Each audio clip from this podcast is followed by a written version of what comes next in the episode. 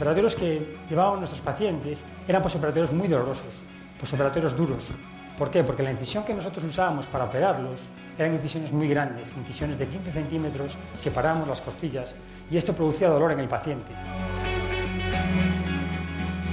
Se llama, se llama Diego González Rivas. Trabaja en el Hospital Público de La Coruña como cirujano torácico y puede que sea uno de los médicos que más se ausenta de su trabajo.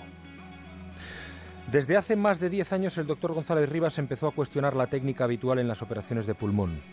Como escuchábamos hace un segundo, creía que la cirugía era demasiado agresiva para los pacientes.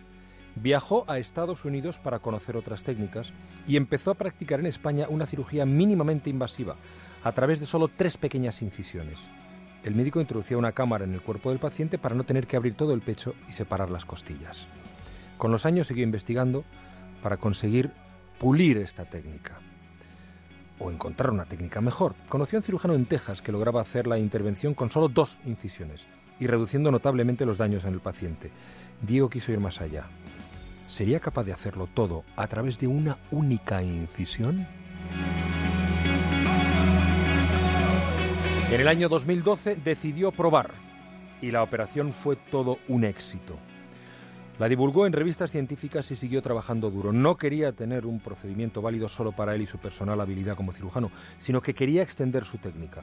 Tenía que conseguir que los miembros de su equipo fueran capaces de hacerla también. Y después el resto de cirujanos torácicos. Empezó la aventura alrededor del mundo. En los últimos cinco años ha dado cientos de conferencias en decenas de países. Ha operado en cientos de hospitales que ya han introducido su técnica. Su vida, su experiencia como cirujano, está recogida ahora en un libro que acaba de publicarse con el título Imposible es nada.